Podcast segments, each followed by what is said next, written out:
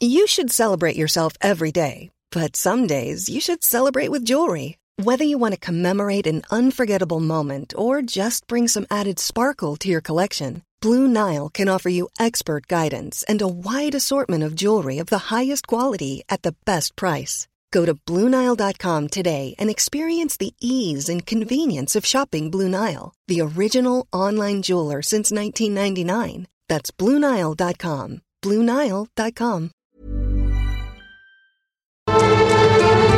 Heraldo Media Group presenta Me lo dijo Adela con Adela Micha. Cuando las vías diplomáticas se agotan, la siguiente puerta son los enfrentamientos armados. Y hoy las tensiones por Ucrania tienen al mundo con los ojos puestos ahí. Porque no se trata de un conflicto entre dos países, es mucho más grande que eso. Es entre la Organización del Tratado del Atlántico Norte, la OTAN, y Rusia, que no está sola, porque entre sus aliados se encuentra China. Déjenme, déjenme poner esto en contexto. Ucrania fue parte de la Unión Soviética y buena parte de ese territorio ahora es Rusia y su influencia persiste en varias zonas de Ucrania. Tan es así que hay mucha población ucraniana que habla el ruso, cuyo idioma es el ruso. Esta situación ha generado una división en Ucrania entre los prorrusos y quienes buscan un modo de organización pues más parecido a Occidente, incluso unirse a la OTAN o incluso a la Unión Europea. Sin embargo, el punto de inflexión vino en el 2014, cuando Ucrania derrocó a su presidente prorruso.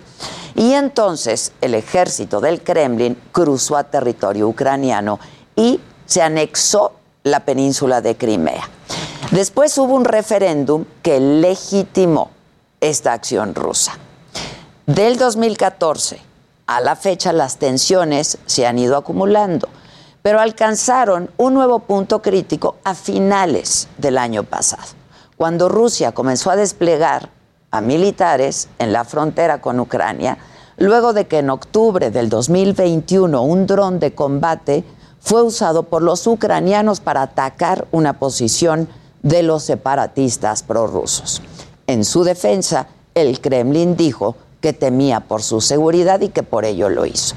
Bueno, los expertos en el tema coinciden en que escalar la crisis de Ucrania es parte de una estrategia de Moscú para reducir la influencia de la OTAN, por consecuencia la de Estados Unidos, y dar una especie de manotazo, pues, a quienes pretenden desafiar la ocupación en territorio ucraniano.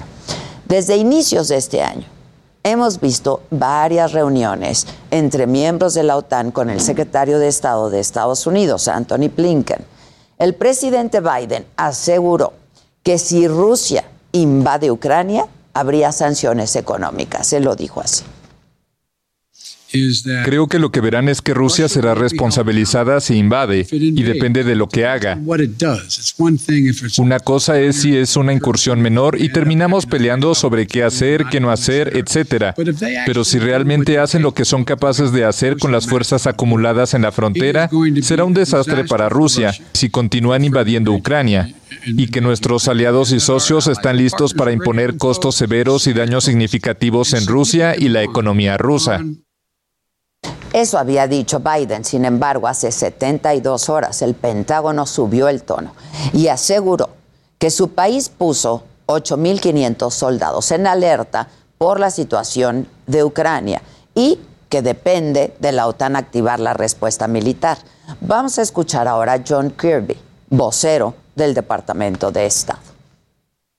En total, la cantidad de fuerzas que el secretario ha puesto en alerta máxima asciende a unos 8.500 efectivos. Continuaremos brindando actualizaciones en los próximos días sobre estas decisiones. Y este pronunciamiento vino después de la reunión entre Blinken y el canciller ruso, Sergei Lavrov, donde el Kremlin fue tajante con sus demandas. Quiere que la OTAN retire tropas y equipos militares de Europa del Este y prohíba que Ucrania se sume a su alianza. Blinken respondió por escrito, ofreciendo la vía del diálogo. Y ayer mismo el canciller ruso compareció ante la Duma, que es el parlamento ruso, y dijo lo siguiente. Si no llega una respuesta constructiva y Occidente continúa su rumbo agresivo, Moscú, como ha dicho el presidente en más de una ocasión, tomará las medidas de represalia necesarias. Pues frente a esto estamos ahora, frente a la estrategia de Rusia y una OTAN encabezada por Estados Unidos que parece manejar dos frentes. Uno, sólido con miles de militares desplegados y en alerta en Europa del Este, el otro que le llaman blando, en el que solo se advierten represalias económicas. De cualquier forma, si las vías diplomáticas se agotan, si no hay diálogo, la historia nos ha repetido una y otra vez cuál es el paso que sigue. Y las armas nunca serán la vía. Esto es Me lo dijo Adela, yo soy Adela Micha y ya comenzamos ahora también por la cadena nacional del Heraldo Radio.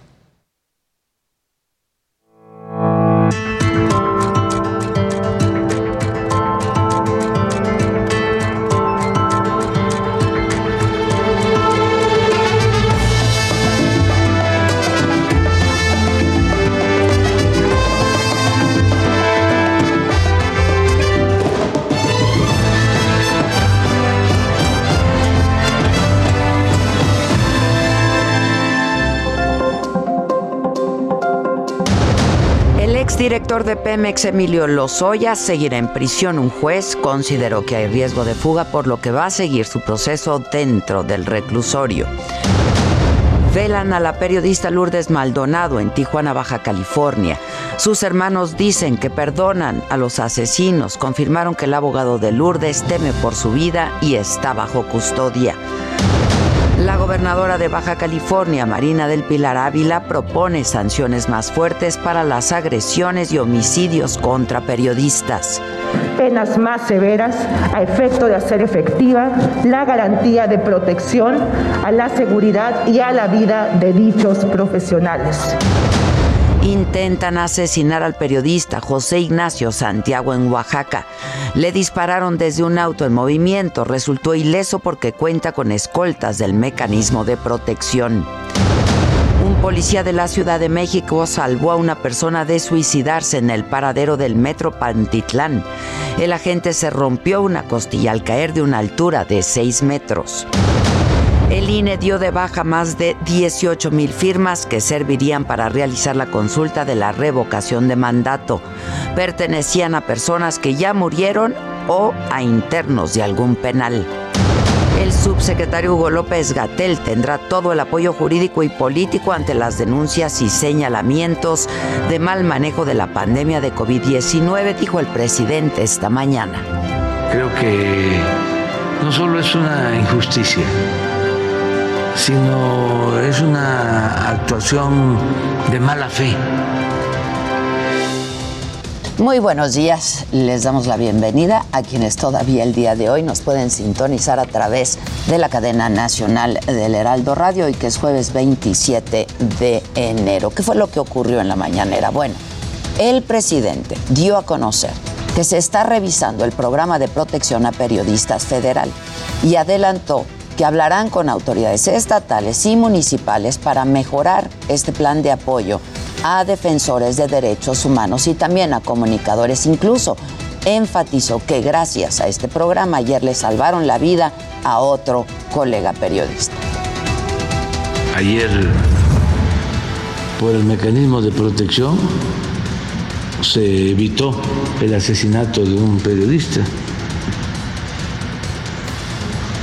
en Oaxaca y estamos trabajando en eso.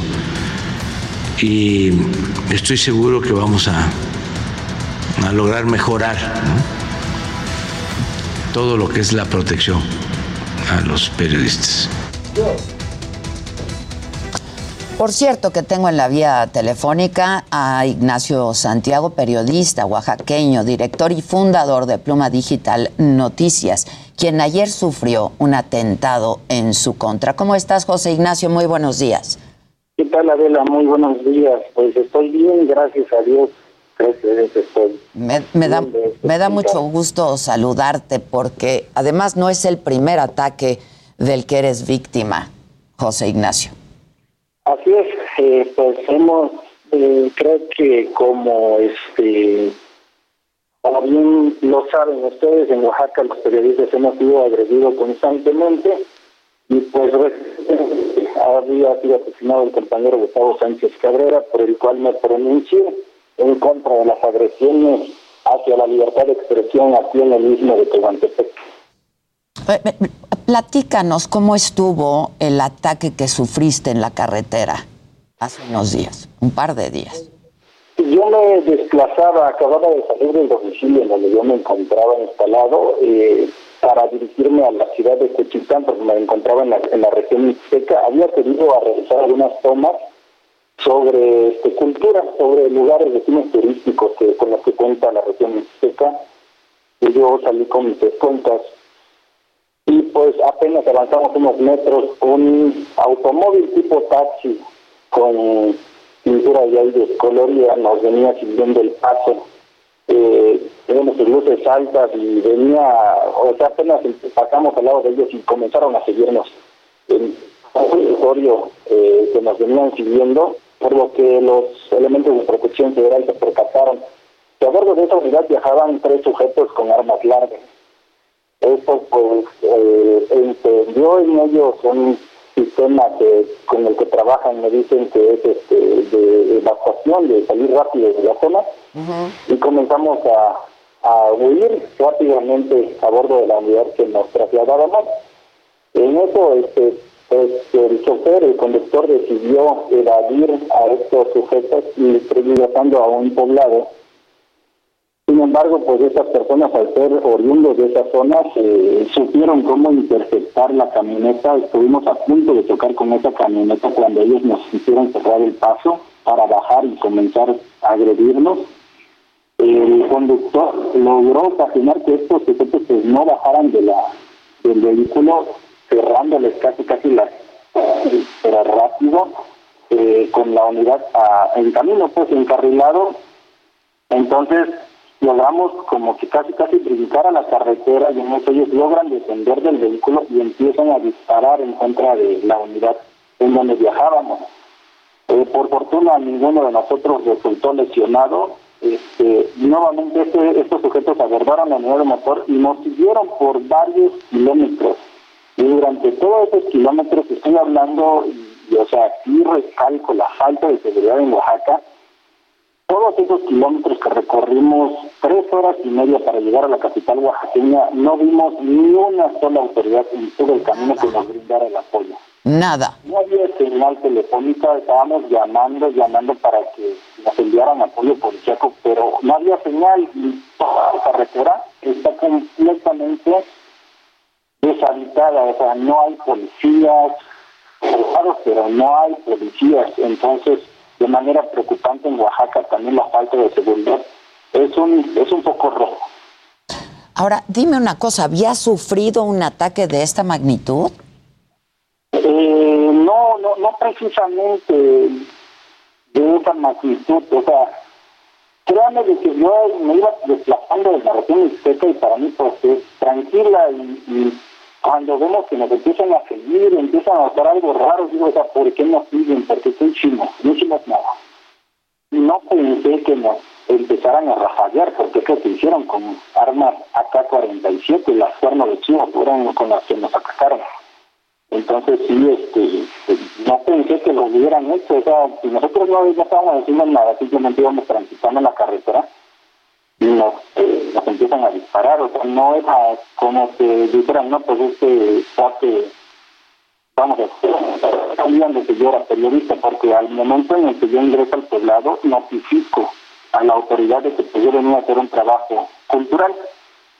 Y pues tenía el reconocimiento de que yo, eh, que se desplazaba en la camioneta blanca, pues eran periodistas, la única camioneta que hay es la única, que son pobladitos, entonces sabían de que a bordo de esa unidad viajaba un periodista y viajaban sus escoltas, o sea, no era no era algo como que que no supieran, todos sabían de que en esa camioneta blanca viajaba un periodista. Y por eso sé de que fue hacia hacia mí, pues, pero yo no hice nada. No, no, no conozco mucha gente ahí, o sea, apenas empecé a realizar reportajes en esa zona cuando comienza este ataque y pues sinceramente no vuelvo a regresar a la región mixteca. Tú eres fundador y director de este, eh, pues es un diario, una revista digital, Pluma Digital Noticias. ¿Qué tipo de, de, reportajes haces? ¿Qué información cubres, Sandra?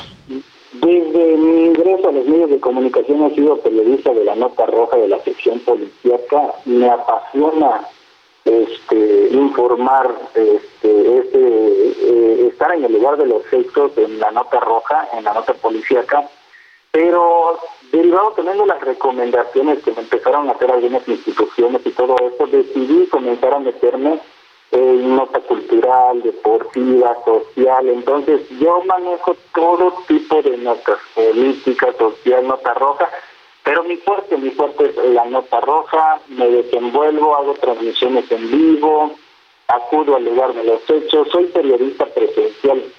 Entonces, este, si llego a una manifestación, yo soy el que hace las entrevistas, si llego a, un evento deportivo, estoy a un evento cultural, un evento policiaco, yo soy el que estoy informando en todo.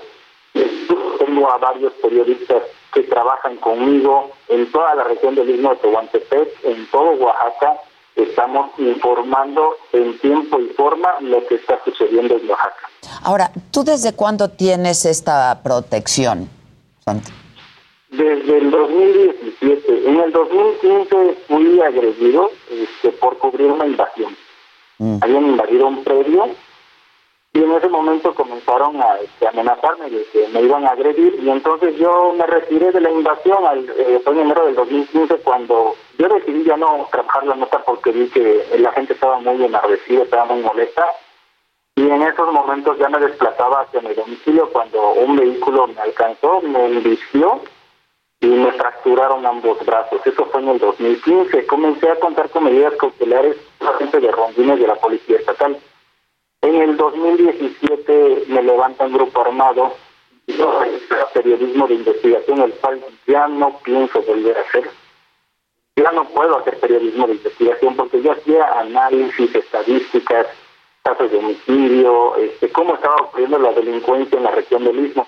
Pero después de que este grupo armado me levanta y me dice que quería que yo estuviera informándoles todo este tipo de acontecimientos en, en el Istmo, este, querían información, este, yo decidí, solicité el apoyo del mecanismo, me voy de Juchitán y desde entonces decidí ya no trabajar el periodismo de investigación de la sección policíaca porque derivado de eso lo era yo como que el interés de estos grupos delincuenciales porque yo hacía un periodismo, o sea, anotaba fechas, todo, todo, todo, todo, hacía un análisis completo de los homicidios, de cómo estaba transcurriendo en la región del Istmo y, realmente los casos les interesaba a estos grupos que se encontraban aquí en la región del Istmo, por lo que ellos me ofrecían incluso una nómina, me ofrecían trabajar para ellos, me ofrecían protección.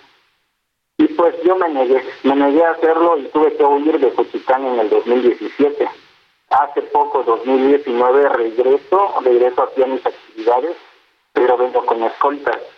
Entonces, durante que he estado así con escoltas, eh, uno de mis elementos este, se enfrentó a balazos una vez con dos sujetos que nos habían perseguido porque había ido a cubrir, habían recuperado un mototaxi que se habían, habían robado aquí en este en y pues evidencié, evidencié la nota en vivo y esto ocasionó de estos sujetos al ver que sus familiares habían sido detenidos y que yo lo había publicado no siguieran al momento de ingresar a mi domicilio, arriban y este uno de los escoltas se enfrenta a balazos con ellos, dos sujetos que fueron a morir en otra parte, prácticamente fueron a dar en otro lugar, este tuvieron a señal de motor y al final de cuentas murieron en otro punto de la ciudad.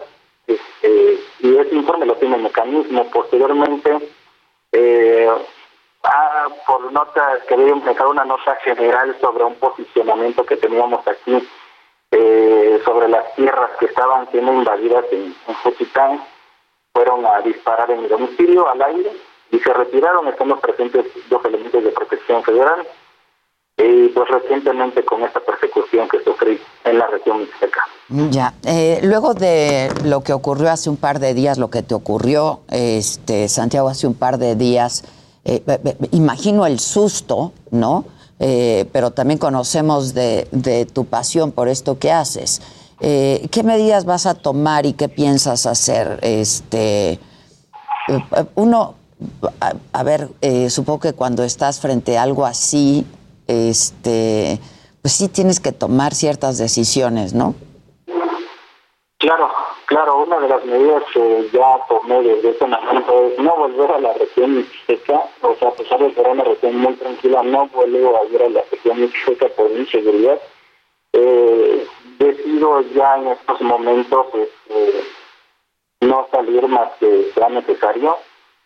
Este, pues y estoy prácticamente me he alejado hasta de mi familia.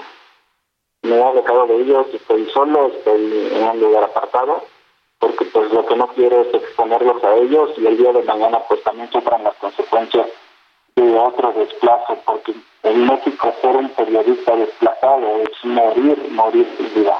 Yo lo viví, yo lo sufrí, estar encerrado en cuatro paredes y que te den, te una casa pero estás como un reo, no puedes, no puedes tener una vida social. Incluso te prohíben trabajar, te prohíben eh, tener un, comprobante de domicilio para poder meter solicitudes de empleo, porque es por tu seguridad. Sin embargo, pues no te dan un apoyo económico con el cual tú puedas apoyar a tu familia, a tus hijos para que vayan a la escuela, para que coman un dulce. Y es feo, es horrible ser un periodista desplazado y es por eso que decidí regresar a mi lugar de origen para continuar ejerciendo el periodismo, gracias a Dios, sé que lo he hecho bien y a los que he incomodado pues han sido personas que me quieren callar la verdad. Soy de los periodistas que anuncian y dicen lo que es, qué les doy y como le dije a la gente. Eh, para mí ser periodista es ser la voz del pueblo y nadie me va a callar. Es mi pasión ser periodista. Como todos, sí, tengo miedo a esto y sigo firme en seguir siendo periodista y en seguir ejerciendo la libertad de expresión. Pues sí, te conocemos desde hace muchos años, desde que estabas en Televisa, ¿no? Eh, como colaborador. Como colaborador. Este, híjoles, pues es, es, tan delicado este tema, ¿no? La verdad que eh, qué alegría que estés bien, que hayas resultado ileso de esto. Afortunadamente, cuentas con, con este tipo de protección con el que no contaban otros compañeros y que desafortunadamente eh, pues no, no, no tuvieron un, un, final exitoso, ¿no? Este, pero sí.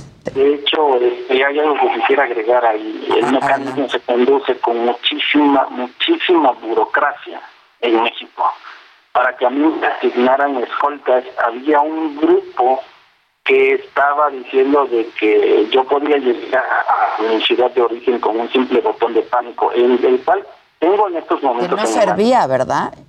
No sirve, yo ya lo había reportado hace aproximadamente 10 días y me habían dicho de que iban a, a este, reemplazarlo, sin embargo, y continúa, continúa el botón sin ser reemplazado y este, o sea, piensan que con este botón los periodistas, imagínense, yo estaba en una zona sin señal afortunadamente traía la protección de elementos de protección federal. Pero un periodista, en mi caso, por ejemplo, que solamente trajera el botón, no la iba a librar. No la iba a librar y iba a ser asesinado. Gracias a Dios contaba con protección federal y lograron sacarme porque realmente fueron maniobras de riesgo que realizaron en la conducción estuvimos a punto de irnos a la cañada, estuvimos a punto de volcar la unidad, íbamos a exceso de velocidad huyendo de nuestros agresores. Por eso digo, este botón que tengo en mis manos no sirve, es un botón que te dan y, a pesar de que yo ya hice el reporte, tardan muchísimo. Y el caso del compañero Gustavo Sánchez, que 17 días después de su junta de gobierno donde le habían aprobado el chaleco antibalas, no llegó hasta que mataron al compañero, decían que todavía venía en camino. Pues sí, o como ocurrió con la, con la colega Lourdes Maldonado, que solamente contaba con eh, pues la protección del Estado, con policías dando rondines por su casa, ¿no? Qué bueno que estás bien, Santiago, querido. Te mando un abrazo desde aquí, cuídate mucho. Muchísimas gracias, Muchas gracias. Increíble que haya tenido que pues dejar de hacer eh, en el lugar en el que estaba trabajando pues lo que sabe y le gusta hacer. Vamos a hacer una pausa y regresamos con más. ¿A quién me lo dijo? Continúa escuchando Me lo dijo Adela con Adela Micha. Regresamos después de un corte. Continuamos en Me lo dijo Adela. Bueno, ya estamos de regreso por la señal del Heraldo Televisión y eh, pues también del Heraldo Radio. Todavía, todavía. Y Jimmy trae ganas. Hola, radio. Buenos Porque días. mira, ahorita podemos aprovechar que está Contestando, contestando distraído mensajes en a la WhatsApp. gente en. Este, el- no, en, en el chat. No, distráete. Casarín, No, espérate, para que no lo interrumpa. Ah. Siempre me lo dejan Silencio, con la palabra en la boca, el pobre. Oye, mi querida Maca, bueno, ayer Eisa González publicó unas fotos en su cuenta de Instagram que, bueno, forman parte de la edición de febrero de la revista Vogue México y Latinoamérica. Para esta sesión de fotos, justamente, Eisa González se inspira en María Félix. A ver si tenemos las fotos eh, de quien está preparando una película. Ahí podemos ver la portada y, bueno, después estos outfits increíbles. Eh, les decía que va a protagonizar una película basada en la vida de María Félix que protagonizará próximamente. En entrevista con la revista dijo que su objetivo es básicamente enaltecer la imagen de María Félix e involucrarse muchísimo con su patrimonio. Ella quiere venir a grabar la película a México y bueno, la va a hacer junto al cineasta Matthew Heineman, quien dirigió el documental de Tiger Woods en HBO Max, que, se- que seguramente tú ya viste, Sí, Casarín. Y, buenísimo. Yo no he visto ese bien documental. director. Y bueno, aquí la cosa, ahí podemos ver las imágenes, Elisa se ve guapísima, algunas en blanco y negro. Y creo que va a quedar muy bien como María Félix. La cosa aquí es que el abogado Guillermo Pous ha dicho en el pasado que, bueno, no sería legal la producción de esta película, pues según él, Eiza no cuenta con los permisos necesarios para su realización. Entonces, yo no creo que Eiza González esté saliendo en la portada de la revista Vogue haciendo a María sí. Félix si no tienen no. permisos para hacer la película. Y tampoco que dependa de ella, ¿no? No depende de ella. O sea, Sí, la onda de los- está viendo esto. ¿Ya no ha tenido haters o sigue teniendo de, de que la Todo todo mundo tiene hate. Y todo. Sí. A ver, la cosa con Eiza González es que la critican mucho por, por su físico. Ajá. Ahorita es espectacular y mucha gente habla este, de cirugías y etcétera, pero lo que se ve ahorita es guapísima, la está rompiendo en Hollywood. Estábamos hablando de que fue este, la actriz más taquillera en Ajá. Hollywood de 2021, que eso no es, perfecto. no es poca cosa. Y bueno, ya veremos qué pasa con todo el tema de María Sí, Félix. sí, eso estuvo maravilloso. Pásele. Yo sonreí ya. de repente. Ah, aquí No, pues estamos. ya llegué, ya. Claro. Ya Pásele a su estamos changarro. a las sillitas, pero con las cámaras. Ya, Exacto. ya llegué, ya llegué. Mira, Una bonito, es que a ti te va a gustar ver a Isa. A Eiza de María A Félix. ver, en- ¿ya la pasaron? Vogue México y Latinoamérica. Si no la vi, yo no pasó, entonces pónganmela. Yo le dije. Jimmy, espérate a que llegue Adela y lo puso. Exacto. Ay, Ay, la guayaba. Yo quería dar deportes Mira, y Jimmy dijo, no, no, no, yo voy primero, aunque ahorita... mira. está- Guau. Mira nada más. Ese outfit está. No, no, no, no, no. ¿Qué será? Todas, Dolce, ¿no? Pareciera, Dolce. ¿no? Pareciera Dolce, Print, ¿no? El print. ese también está espectacular. Espectacular. Todas Está estas fotos bien. están inspiradas en María Félix porque les decía que eh, está produciendo una película que ella misma va a protagonizar, eh, pues basada en la vida de María Félix. Qué bien lo ha hecho esta mujer, ¿eh? Eiza González Sí. espectacular. Qué bien lo ha hecho. Ve ahí sí parece, pero muchísimo con ese look. Y es el blanco y negro, mi maca también. es que también, tiene ¿qué que tal el ver. blanco y negro? Todo se ve más artístico en automático. Y te ves también más guapo en blanco y, Y negro. traía siempre. mucho Bulgari, ¿no? Ve, ahí, eso es Bulgari porque pues ella es imagen de... Ella es creo la- que es la primera latina. Exacto. Es la primera latina embajadora mexicana. este, Mundial. de Bulgari, Sí. mundialmente. Exacto. Sí, sí, sí, qué bárbaro. Edgar Bravo mandó un azul y nos pidió un saludo para Mónica Jara. Saludos, Mónica. Saludos, Mónica. Oye, pero sí qué guapa se ve, ¿eh? La verdad. Se ve y, en, y en esa en blanco y negro yo creo que es la mejor en cuanto a lo que puede parecer. Sí, y es que aparte el blanco y negro hace su magia. Sí, sí, sí, sí. Cualquier foto se ve mejor en blanco y ¿Verdad? negro. Qué artístico. o sea, sí. estás ahí haciendo unos huevos en la cocina, pero lo ponen a blanco y negro. Y ya. ¡Qué propuesta! Qué artístico. propuesta. Como la gente que ya hemos mencionado que va a África y sube todas sus fotos. Sepia. en sepia. Sepia, sepia, porque África ¿Por es qué sepia. África? Sí, sí. ¿No? De hecho, aterrizas y ¡pum! Sepia. Ay, güey. Todo sepia. Payaso. A ver, viene. Oigan, y bueno, el día de ayer se revela eh, que el lunes 24 de enero Inés Gómez Montt solicitó un amparo con el que, bueno, está buscando no ir a prisión. Esto después de que hace unos días la Fiscalía General de la República eh, pues revelara que ya tienen una orden de aprehensión en su contra. También está buscando que se elimine la ficha roja que, bueno, la Interpol interpuso para buscarla en 190 países a petición de la Fiscalía General de la República. La buscan por los delitos de delincuencia organizada y el lavado de 2.950 millones de pesos. Guillermo Francisco Urbina, juez décimo tercero de Distrito de Amparo en materia penal de la Ciudad de México, recibió la demanda de amparo y bueno, va a ser en los próximos días que determine si la acepta o la rechaza. Fue el lunes justamente cuando la FGR o la Fiscalía General de la República informó que había obtenido la orden de aprehensión en contra de Inés Gómez Montt, su esposo Víctor Álvarez Puga y cinco personas más. Y bueno, ya hay cuatro personas detenidas en este caso. Órale. Así las cosas. Así las, Así las Así las cosas. cosas, y así las cosas. Creo que a ella también se le echó largo enero. Pero larguísimo, imagínate. Yo que me quejaba de que todavía el lunes Ahora- es 31. sí, no te quejes, Imagínate. mana. No, no, no. no. Ahora que están diciendo que ellos están en, en República, este, en República Dominicana y que están por Latinoamérica y se están trasladando este, por vía marítima para que no los agarren. Y hasta ahora pues lo han, lo han logrado bastante bien. Ándale. Pues sí. Pues sí. Qué Y luego. cosas, qué cosas. Ay, ¿quieren un macabrón? Siempre. Un macabrón que, que nos saque de esto. Bueno, este, fíjense que ya hay cumbia de Alfredo Adame. No. Es que yo amo la capacidad de creación, amo, ¿no? Los amo a todos. Y que todos lo hacemos cumbia, eso sí, es sí, sí. aún mejor. Echen la cumbia de Cumbia y memes. por favor. sí. gente lo miró, habló de la paliza que la dame recibió. Yo no sé por qué, ni sé lo que pasó. Solo vi a la dame que del carro se bajó. Ahí lo recibió, la fina familia. Ellos se encargaron. La fina familia. Ya sabemos que puedo bailar yo manden Exacto. Oigan, tienen que bailar porque mandaron un... Celular, diría que la doña se lo iba a madrear. Lo tumbaron al piso, la camisa se le abrió. Ese pobre Adame de a tiro está bien. No, De a tiro está bien. Y hasta Carlos Trejo de Adame se burló. Pero lo más bonito fue lo que sucedió. Los memes que la raza a las redes subió. Y por eso mismo le compuse su cumbión. Ese mi compa Adame, más videos pido yo. Ahora todos juntos le vamos a cantar la cumbia de Adame. Vamos a entonar. Está increíble. Se llevó. Esa la baila uno así, revolcándose en Está el piso. padre. Adame, Adame, la familia te golpeó. Y tirando- Ya, tirando patadas. personas, patada de ciclista. Patada de ciclista. Oye, que vi Sí. una nota del de forma que me dio mucha risa. Profeco clausura escuela que le enseña karate a Adame. Claro. Pues, Es que no puede Por favor, procurador Sheffield. Claro, claro. Pues sí, clausura esa, esa escuela, por favor. Oye, ¿tú sabes en qué circunscripción vives? Pues sí, ¿no? ¿Y tú sabes decir circunscripción? Ah, circunscripción. sí.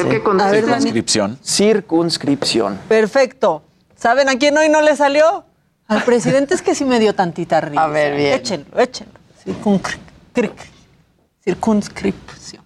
de que para ser representantes de casilla se tenía que vivir en la misma circunscripción.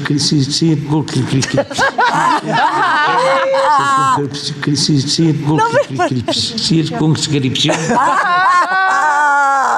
Pero pareció que estaba bromeando, ¿no? Increíble. Pero es que le siguió intentando. Y seguía dando vueltas su dedito. A ver, otra vez, otra vez. Circunscripción. De que para ser representantes de casilla se tenía que vivir en la misma circunscripción. circunscripción. Es precioso. Sí, claro. Hubiera dicho precioso. circuncisión, Agarren- es la misma Exacto, circuncisión. Claro, la circuncisión y ya sale. pertenece a Oigan, la circuncisión. este, agárrenlo de incidental, no para cuando la caguemos. Está buenísimo.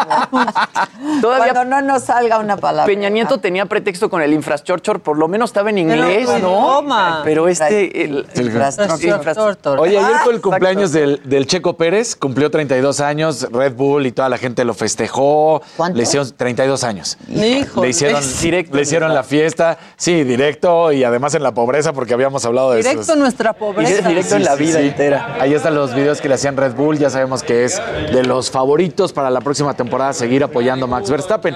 Pero la mejor noticia de la Fórmula 1 se da porque se da a conocer que Drive to Survive, que la verdad hay que reconocer, acercó a muchísimos fans a la Fórmula 1 y por eso estos dos años han sido de locura en cuanto a fans. Bueno, pues que ya se terminó de grabar la cuarta temporada y la gente ya se empieza pues a saborear el cierre de temporada, que fue la carrera en Dubái, donde termina ganando y conquistando el título Max Verstappen en- y además que el Checo Pérez fue fundamental. También recordemos que esto tiene que ver porque Max Verstappen había dicho, no me gusta la telenovela que han estado creyendo, que ninguna telenovela, la realidad es que han mostrado pues que si hay piques hasta dentro de los mismos coequiperos, pues es claro, los dos quieren ser campeones, ¿no? Los dos quieren ganar carreras. Y estamos hablando de todos los equipos. Entonces, bueno, con que se había especulado que no iban a estar, que sí están, confirmado todos, Lewis Hamilton y Max Verstappen, y vamos a ver un poco más de cómo se vivió esta temporada en la cual el holandés fue campeón. Oye, ¿y todavía no hay noticias de Lewis Hamilton para la próxima temporada. Todavía no se sabe nada de si Lewis Hamilton se retira o no se retira. Todo lo que ha habido de rumores. Yo no creo que se retire. Es que se retira no del automovilismo, sí de la Fórmula 1, que cambiaría y se iría a algún otro tipo de serial porque, pues dice, ya. Este, ya conquisté todo, siete veces campeón. Él que estaba buscando ocho. No ha superado a max- Schumacher. no ha superado a Schumacher. Y entonces. Yo creo que sí va a ir a Yo por. creo- por- Yo diría también, pero ya no es lo mismo que no tuvieras competencia, que dices, ah, caray, ya trae ahora sí equipo. Sí, claro. Max Verstappen, ya, ya va a ser más Sí, difícil, ¿no? claro. O sea, No está tan fácil. No está tan fácil. Y yo creo que eso puede ser la diferencia. Luis Geige. Al servicio de la, comunidad. ¿O no? ¿O no? ¿O no? ¿O no? Oye, ¿Cómo tiene- están? nosotros muy bien, tienes que bailar. Sí, porque hay un rosa, ¿no? Hay un rosa. Te salió el rosa. ¿Y Luis Geige? Está Rosa. rosa. Ya está la música. Es que no escucho. Pero Imagínatela. Imagínatela. Ya está puesta. A ver, súbela acá. Más fuerte aquí. Y ahí está bailando. Ahí su Eso. puta.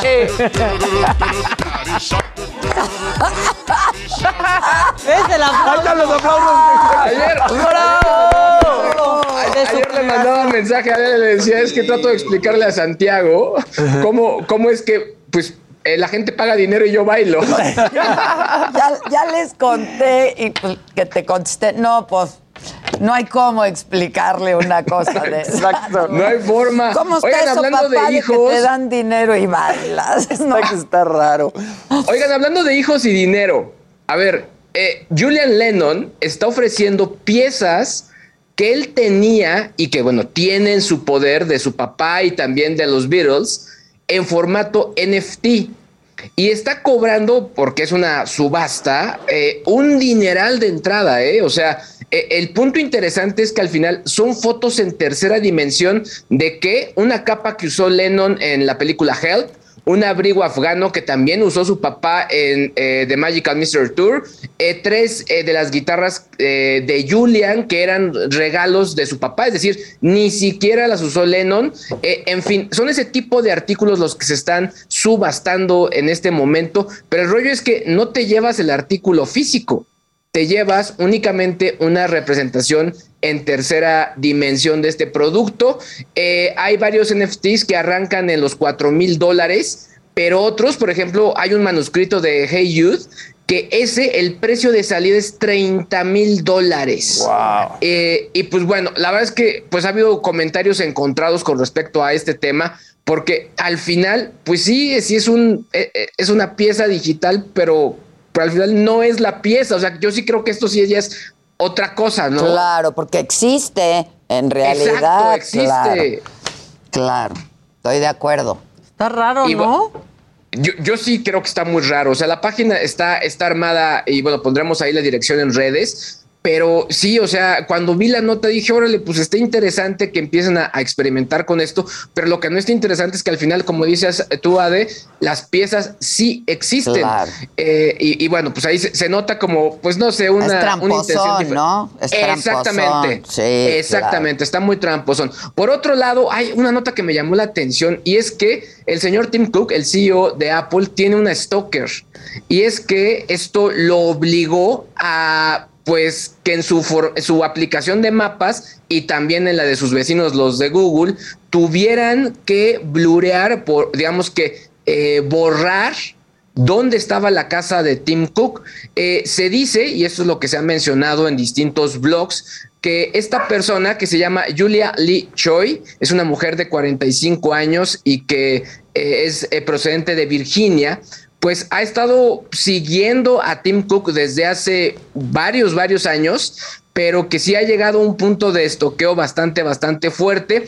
Ella dice que tuvo dos hijos que ya fallecieron, que son de Cook, que él realmente no es gay y que se casó con ella y que ahora quiere que le respondan. Pero esto, pues la verdad es que se ha negado desde la parte de Apple y también eh, el señor Tim Cook lo, lo ha negado, pero los obligó incluso a pues blurear ya en los mapas para que no aparezca nada. Hay actualmente una orden de restricción para esta persona y pues bueno, o sea, eh, sí, Tim Cook quizá no es la persona o no tiene el carisma que tenía Steve Jobs, pero sigue siendo una personalidad muy importante en el mundo tecnológico y más allá en Silicon Valley. Pues sí, claro. Y- pero nunca se pudo comprobar que tuviera hijos o que se hubiera casado, ¿no? No, además Tim Cook siempre, o sea, la verdad es que fue de los primeros directores generales y CEOs que declaró abiertamente que siempre había sido gay, o sea, y, y la verdad es que ha sido uno de los eh, apoyadores más importantes del movimiento allá en Silicon Valley. Entonces yo dudo mucho esto, sino más bien creo que es una persona que pues quiere aprovecharse de, de- de la fama y de la posición de, de- de- de Tim Cook. Mm, Ya. Ahora que ya ven Juan Gabriel, sí. ¿eh? Sí. O sí. sea, también. Exacto. Sí. Exactamente. Pues sí. ¿Qué más, muchachos? Eh, ayer platicabas un poco de lo de Neil Young, este rockero icónico. Ya bajó, bueno, más bien, ya bajaron todo su catálogo de canciones de Spotify.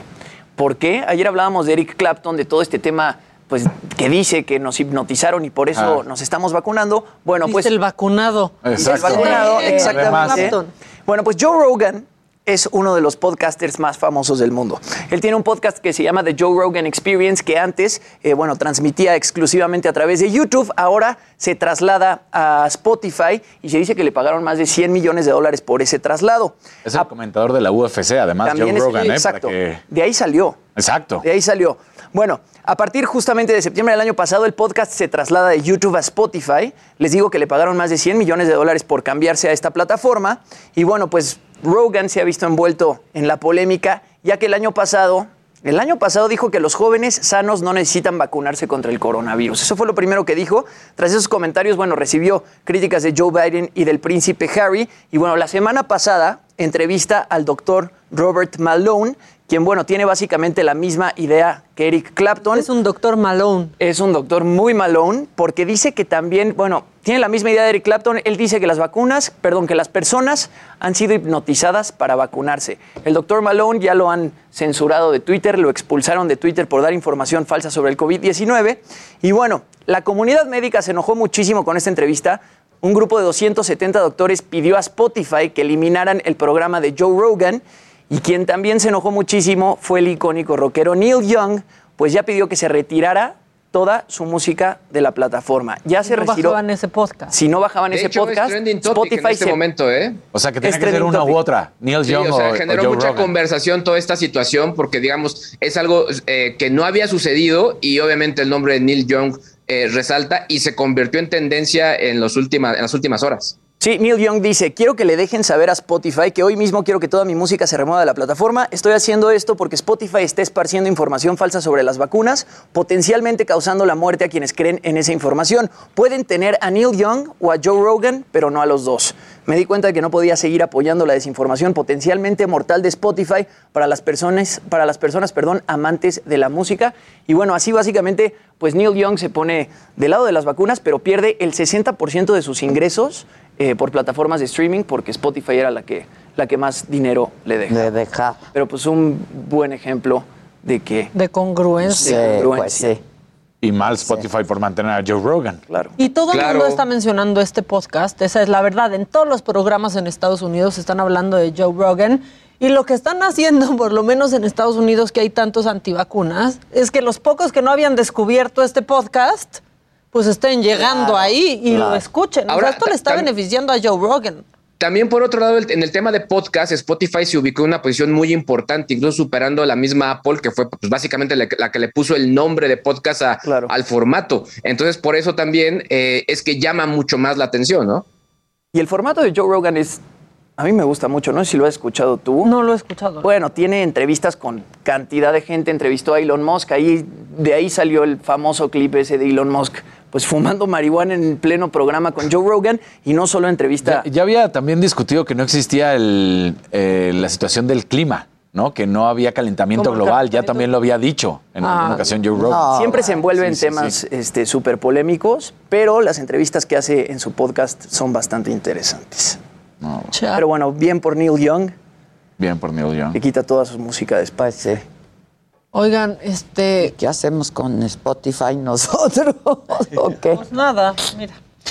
Eh, eh, nos vamos a Apple Music en dado caso, pues Exacto. está haciendo mucho más. No, pero yo creo que, que al final eh, ya Spotify sí está más, a- más allá del bien y del mal. ¿eh? O sea, sí es un problema importante eh, esto, pero sí se está convirtiendo en una plataforma muy, muy fuerte. Por ahí también está iHeart, que también se vuelve importante. Hay otras más que se están uniendo. Y bueno, obviamente queda siempre Apple, ¿no? Que al final sí eh, tuvieron su momento de mucha, mucha importancia, cambiaron la industria de la música incluso. Pero lo que sí es un hecho es que Spotify les dio completamente la vuelta en cuanto a contenidos musicales y sonoros. Pues sí, y aquí hay muchas opciones ¿eh? para contenido de podcast. O sea, Amazon Claro. Music está, está creciendo mucho, claro, Está también Google está Podcast creciendo. incluso. ¿Mande? Google Está Google Podcast. También está Google, o sea, opciones siempre hay. Pues Eh, Amazon Podcast también. En todas. En, Oh. en todas, pues en todas lo suben, en, todas lados suben y en el todas las estaciones del Metrobús también. Sí, ya me harté. y en ya todos me los harté aeropuertos. ¿Te encuentras a cada rato? Sí, ahí me veo. Ojalá que les caiga bien, porque yo hasta yo me he hartado. hasta yo me he hartado. Este, pero, pues sí, de pronto ahí el algoritmo de Spotify es un poco, es medio cruel, ¿no? Y le da preferencia a sus originales de Spotify. O sea, pues es su plataforma, la pueden pues, manejar y hacer con ella lo lo, que que, quieren. lo que quieran. Pues Ahora les ponderar conviene- sus contenidos. Y les conviene conservar a Joe Rogan en- por encima de Neil Young, porque quizá Neil Young pues no está sacando Claro, ya. música, ¿no? Y. Joe Rogan está sacando capítulos constantemente y es uno de los podcasts. Sí. Ellos lo ven económicamente. ¿Cuál me da más? No, no, no les importa el contenido. Sí. business, Exacto. sí, negocio. claro. Sí, como Facebook tratando de acabar con las noticias falsas, tratando de acabar con el racismo, Pues, tratando de acabar con la Que desinformación. este programa también es muy, muy tendencioso, dicen. Ok. ¿Por qué lo dicen? Por la circunci- Oye, y creo que se va a armar el rave Circunscripción. afuera del Eh. Palacio Nacional. ¿Se va a armar? El rave. No afuera del Palacio. Nacional. ¿A qué Ponga- hora? adelante ¿Cómo? con ¿Qué? las imágenes. Es que fíjense que amanecieron con una falla, les platico en la radio, amanecieron con una falla en las luces de- del Palacio Nacional. Entonces, pues ya aparece el antro. Y como yo hace mucho que no voy a uno, este, pues aquí le pusimos musiquita a lo que se ve afuera de Palacio Nacional. ¿Lo tienen? ¿Lo pueden poner? Ya está. Perfecto. Ah, no. No, es que hace unos minutos, déjenme informarles, fue detenido Facundo Rosas, excomisionado de la Policía Federal. Eh, fue comisionado durante el sexenio de Felipe Calderón por haber atropellado a una mujer en el cruce del eje 10 Río Magdalena y la avenida Insurgente Sur. Esto es en la alcaldía Álvaro Obregón. Facundo Rosas le dijo a los policías que no se dio cuenta de la presencia de la mujer. El exfuncionario fue llevado al Ministerio Público para pues deslindar responsabilidades. Eh, él fue muy cercano al entonces secretario de Seguridad Pública, Genaro García Luna, detenido él en Estados Unidos. Estas son las imágenes de esto que ocurrió esta mañana. Your vacation is coming up. You can already hear the beach waves, feel the warm breeze, relax, and think about work. You really, really want it all to work out while you're away. Monday.com gives you and the team that peace of mind. When all work is on one platform and everyone's in sync, things just flow wherever you are. Tap the banner to go to Monday.com.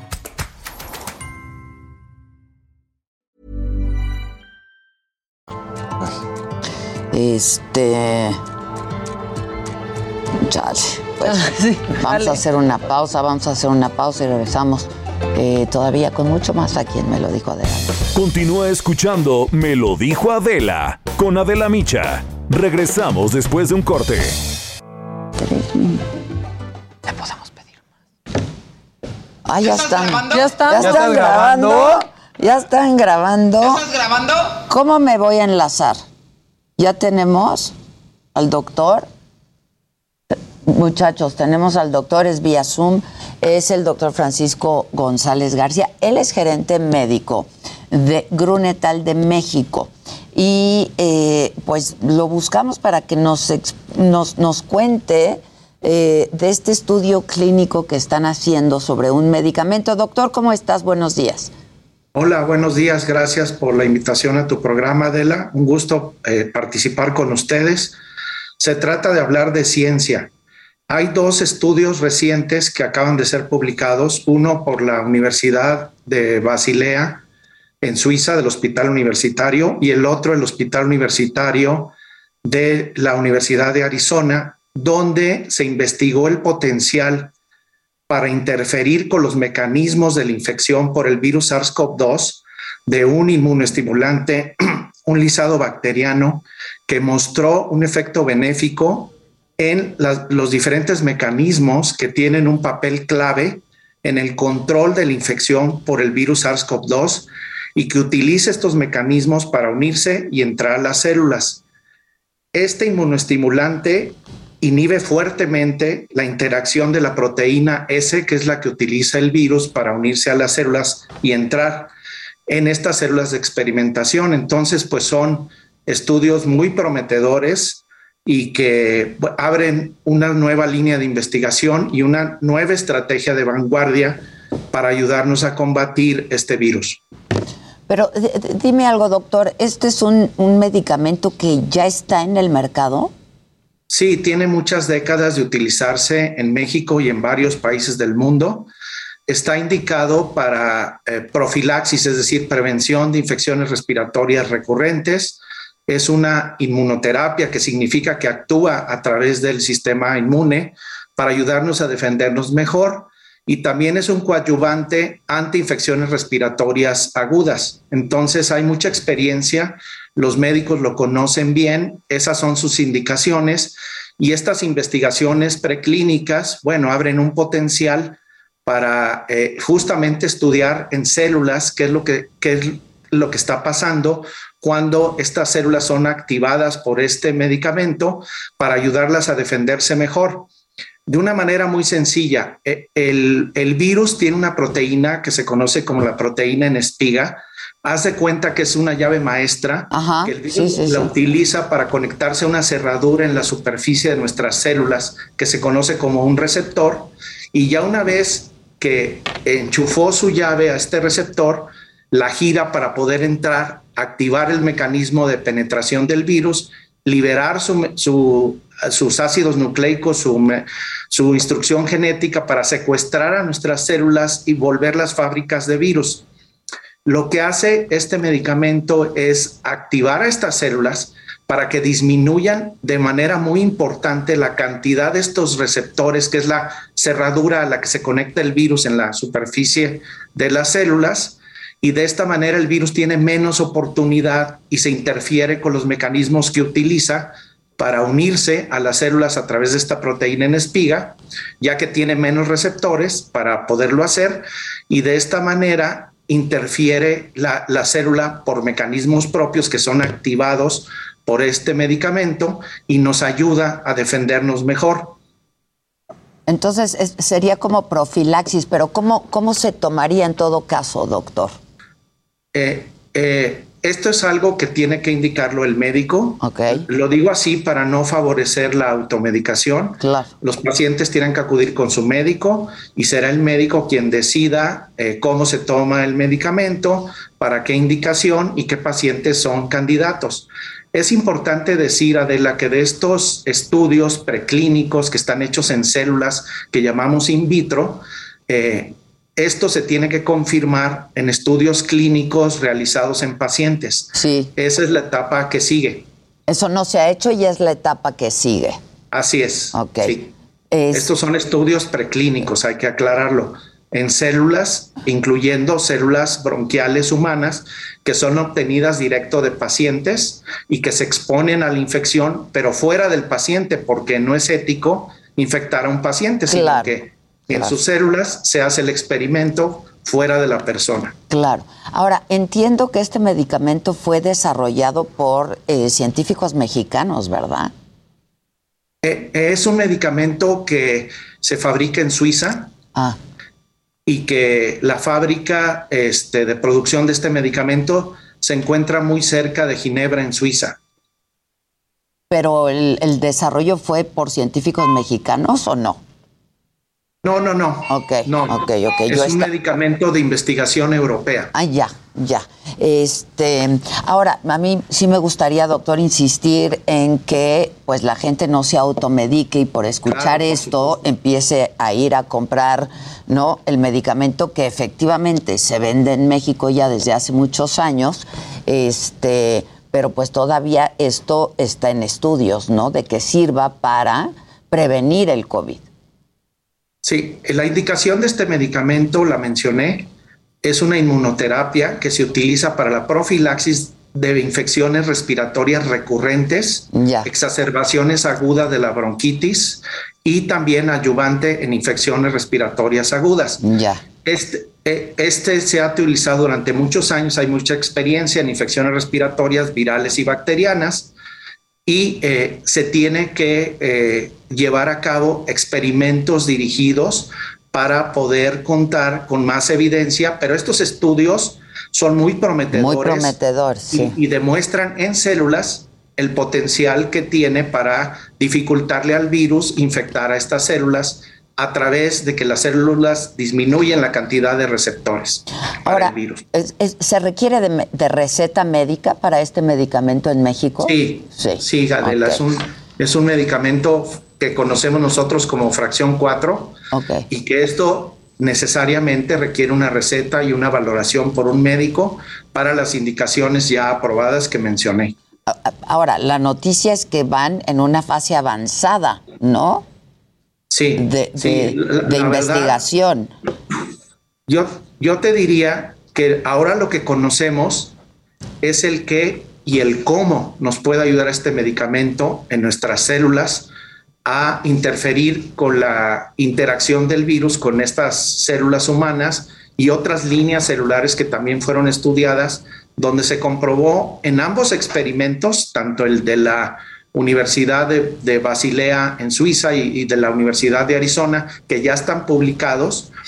Eh, esto es un gran avance en, el conocimiento científico, abre nuevas líneas de investigación y sí representa una estrategia diferente de vanguardia que puede complementar a las demás que ya tenemos, pero que como dije, la fase siguiente ahora es estudios clínicos en pacientes. Ya, este, pues suena bien interesante, ¿no? Y muy prometedor este, este medicamento. Ojalá. Sí, eh, eh, la verdad agradezco muchísimo esta oportunidad de hablar de ciencia con ustedes, de dejar claro eh, cómo se hizo el experimento, cuáles son los resultados y que sí abren este, una nueva esperanza para que en un futuro sea eh, conducido en, estudios clínicos en pacientes bien diseñados, pero que de alguna manera nos dice y comprueba lo que ya sabíamos de otros virus. Es decir, estos experimentos ya se habían hecho con, con, otros virus, como por ejemplo el rinovirus, que es el virus más importante que origina infecciones gripales. Sí, yo tuve eso hace un, hace, un, hace un, par de semanas, este, me dio ese virus, rinovirus. Sí, eh, bueno, pues este medicamento sí cuenta con la evidencia este, suficiente para eh, que los mismos mecanismos que se han estudiado ahora para este coronavirus, ya se habían encontrado antes para otros virus, como por ejemplo este, este rinovirus, que es responsable de infecciones respiratorias más leves y más comunes, como son los cuadros gripales frecuentes. También se encuentra con evidencia para virus de la influenza, pero este es un virus nuevo, hay que estudiarlo desde el principio y estos son los primeros estudios que son publicados en revistas científicas de mucho prestigio y que demuestran que los mecanismos pueden compartirse de las células para defendernos ante varios tipos de virus y también de bacterias. Entonces, este, pues esto sí, sí es muy prometedor y, sobre todo nos enseña cómo nuestras células se pueden activar para eh, tratar de defendernos del virus. Y déjame decirte otra cosa importante el, receptor que se encuentra en la superficie de, las células al cual se une el virus y que está pegado a la membrana de las células, en estos experimentos, Adela, se demostró también que se activa un mecanismo que haz de cuenta que descorcha, desprende este receptor de la membrana para volverlo soluble fuera de la célula, para que el virus piense que se va a unir a él estando en la superficie de la célula, pero es como una trampa que le ponemos al lo engaña, lo engaña, eh, eh, claro. Haz de cuenta que es como una trampa de ratón, que le ponemos la carnada, el virus la muerde, piensa que está en la célula, pero el receptor ya no está sobre la superficie de la membrana, se separó y se vuelve una eh, cuestión que nosotros llamamos soluble, y entonces el virus se lo encuentra y desperdicia su oportunidad de unir esta proteína de espiga al receptor, lo hace, pero no lo hace sobre la superficie de la célula, entonces cae en la trampa, se encuentra atrapado, se inmoviliza y esto es una manera de ayudar al organismo a que el virus se una, pero fuera de la célula y de esta manera nuestro sistema inmunológico es capaz de ayudarnos a eliminar al virus a través de los mecanismos de defensa que ya tenemos. Es decir, no solo disminuye la cantidad de receptores sobre la membrana y el virus ya no se puede unir tan fácil, sino que además desprende de la membrana a través de un compuesto que se llama ADAM17, que las células producen para desprender este receptor de la membrana y volverlo soluble para hacer esa eh, trampa para el virus y desperdicie su llave uniéndose a un receptor que ya no está en la célula y de esta manera es como también se encontró que este mecanismo que, que se activa por este inmunoestimulante estelizado bacteriano nos puede ayudar por varios mecanismos a defendernos mejor y eh, interferir con los pasos que utiliza el virus para unirse a las células y después infectarlas. Pues Entonces, definitivamente este es un gran avance en el conocimiento científico. Alguien me estaba diciendo por aquí, Mariana Naranjo dice, mi madre toma este tratamiento. Este, que se llama Broncho Vaxom, es el nombre comercial, ¿no? Del medicamento. Y dice, lo toma una vez al año porque sufre de POC y es alérgica a la penicilina no puede ponerse la vacuna de la influenza y hasta hoy no se ha contagiado de COVID, que es muy prometedor. Ojalá, doctor. Y esto... Bueno, eh, en realidad, Adela, eh, esta paciente lo está tomando para una de las indicaciones aprobadas, que es profilaxis de infecciones respiratorias en pacientes. Lo, lo que te comenta la señora es una enfermedad que se llama EPOC, enfermedad pulmonar obstructiva crónica, y estos pacientes tienen mucha predisposición a tener infecciones respiratorias recurrentes y justo es una de las indicaciones de este producto. Seguramente la está tratando algún médico y al mejorar su sistema inmunológico, al proteger mejor a esta paciente, pues obviamente está mejor preparada ante infecciones respiratorias, tanto virales como bacterianas. Ya, pues está súper interesante, doctor. Este, lo que sí es que no queremos confundir al público, no vayan a comprar el medicamento, está en estudio todavía, ¿no? Y tiene que ser recetado por un médico. Totalmente Y- de acuerdo. Claro, y no tiene nada que ver con este el ponerse o no la vacuna una vez que salga este medicamento, no sustituye a la vacuna. Son estrategias complementarias las que podemos utilizar. Además, yo, yo te diría que, que si me dijeras que pongo en el número uno, pongo en el número uno el cubrebocas. En el número dos, pongo a las vacunas. Y en el número tres, el resto de medicamentos y estrategias que nos pueden ayudar tanto a la profilaxis como al manejo de estas infecciones. Ya, pues doctor, te agradezco muchísimo, está bien interesante. Si alguien eh, quiere más literatura sobre esto, ¿dónde podemos encontrarla? Eh, Estos eh, artículos científicos que fueron publicados en revistas médicas se conocen como de libre acceso, Adela. Este, el de la Universidad de, de Basilea en Suiza fue publicado en una revista que se llama Biomedicines en 2021. Es de acceso abierto para cualquier médico que quiera buscar esta información. Y el de la Universidad de Arizona fue publicado en un journal que se conoce como de alergia, asma e inmunología, justo en enero de 2022. Y eh, eh, los médicos pueden tener acceso a esta información este, totalmente abierta porque está disponible. Increíble. Pues muchísimas gracias, doctor. Espero que podamos volver a hablar para dar todavía mejores noticias. Gracias. Y hasta Un la estar próxima. con ustedes. Igualmente es el doctor Francisco González García, gerente médico de Grunenthal de México. Está bien interesante este estudio clínico. Ojalá. Es una buena noticia. Este, Un rojote. Un rojote, tienes ¿500? que bailar. Ah, ¿sí? Sí. 500 dólares. No, Ah, caray. no, ¿Qué pesos. 499,99 US. No, de Olga. Son dólares. Soy la que trabaja en la No. prisión en California. Ayer salí positivo de COVID y ya los puedo ver libremente desde mi casa por los siguientes días. Bien, bien, Olga, pero no, no, no, no. Igual son 25 dólares. Sí. Sí, son dólares, 400, son casi 500 dólares. Encuérate, Casarín. No, están Yo me pongo de equivocados. Exacto. Olga, dinos cuánto quisiste ponerse. ya, oh, se va a arrepentir y lo va a quitar. A ver, antes de, antes de. Olga, Olga, dinos. Que ya vamos a ir al súper, no te retractes, no te retractes. Este, ahora subimos las redes sociales del doctor, porfa, sí, Josué, este, para Wow. que todos las tengan. Eh, ¿qué, ¿Qué pasó con Olga? Pues que no. Todos queremos ver a Olga. ¿Se acuerdan? Sí. Ustedes no, ¿verdad? Yo no. Nada más te reíste. Jimmy nomás se Nada más aplaudo. Yo no. No. Pero aplaude. Eso está muy Pues sí, bien. mi Yo- hija yo también si la le preguntas no sabría quién es. Olga Briskin. Teres, ¿No? ¿sabes quién es No, Olga ya, Briskin? Jimmy, sí sabes. Eres de espectáculos, sí sabes quién es Olga Briskin. Era Sí, sí, sí, violinista, sí, sí. actriz. Claro, Maca. Claro. No es el último programa. Salía con Raúl Astro. Nos puede escuchar todos Raúl los días. Ahí Es que alguien dice, por a favor Olga". reciban mi llamada, necesito despedirme Adela ya que mañana es el último programa. No, es el último No, programa. nada más en la radio. En la radio, pero Nomás seguimos. en la radio. Exacto.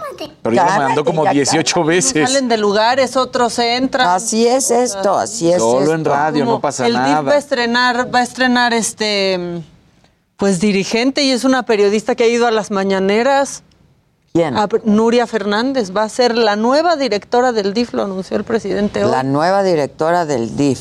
Ajá, y ha ido a, mañane- a muchas, Muchas mañaneras, a mañaneras. decirle cosas muy bonitas al ¿Que presidente. ¿Cómo sigue Giselita? Giselita Gisela, está buenos muy días, espero te bien. encuentres bien. Aquí ponen. Está muy bien. Ella me mandó la cumbia de Alfredo Adame. Ella la mandó. Me la Sí, mandó tempranito. Gisela siempre tempranito. está ahí con ¿Te acuerdas que habíamos platicado Ayer de- escribí a la una de la mañana. Eso ¿Y del- qué ese creen? rojo sí son Te 500 contestó. dólares, ¿eh? Claro, ¿Sí son 500 dólares? Claro. Pues a bailar, Casarín. No, O sea, el, ba- el baile de. Casarín es el más caro, que, baile, a- que valga la pena. Encuérate. Encuérate. No, no, no, ¿qué pasó ¿Qué vas a tampoco? bailar? ¿Qué vas a bailar? No sé cuál me ponía ni No, siquiera. no Ah, te encueres, hecho, van a decir que le regresen su Exacto, exacto. Ah, mera hora van a decir no.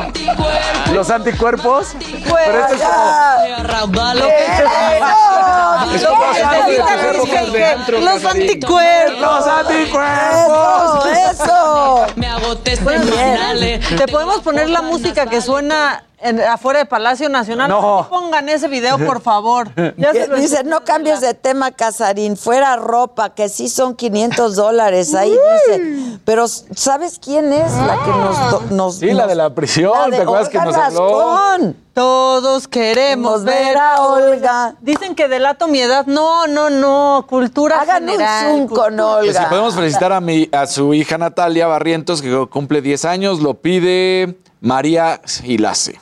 Pues ya Hagan un felicitamos. zoom con Olga, ¿no? Comuníquense con Que ponga dos rojitos más. Y aquí la, Aquí aquí la un zoom. Porque además ahorita está en su casa, sí puede, no está en la prisión. Claro, COVID, claro. sí Pero la ella, aunque esté en la prisión, no sigue. Oye, ¿te acuerdas que habíamos platicado de Antonio Brown, este jugador que salió pues peleado con el equipo de los Bucks, que todavía son los actuales campeones del Super Bowl, que se quitó la playera y todo el uniforme?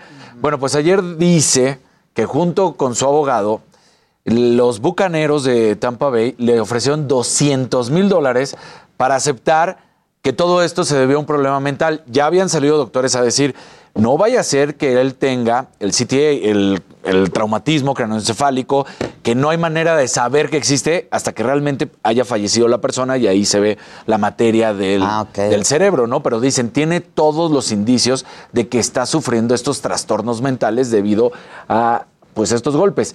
En su momento, el, el doctor que lo encontró y que además lo hace Will Smith en una película que se llama Concussion, bueno, pues ahí habla de que son todos los golpes que han recibido los jugadores de americano desde niños con los cascos y eso es, ya ha habido reglamentación tratando de, de mejorar, pero bueno, pues dice esto, que son 200 mil dólares, y ya también empezó a criticar a Tom Brady, a decir, quieren hacer esta historia fantástica de que Tom Brady es el superhéroe y es el mejor, pero él no podría hacer nada sin un equipo.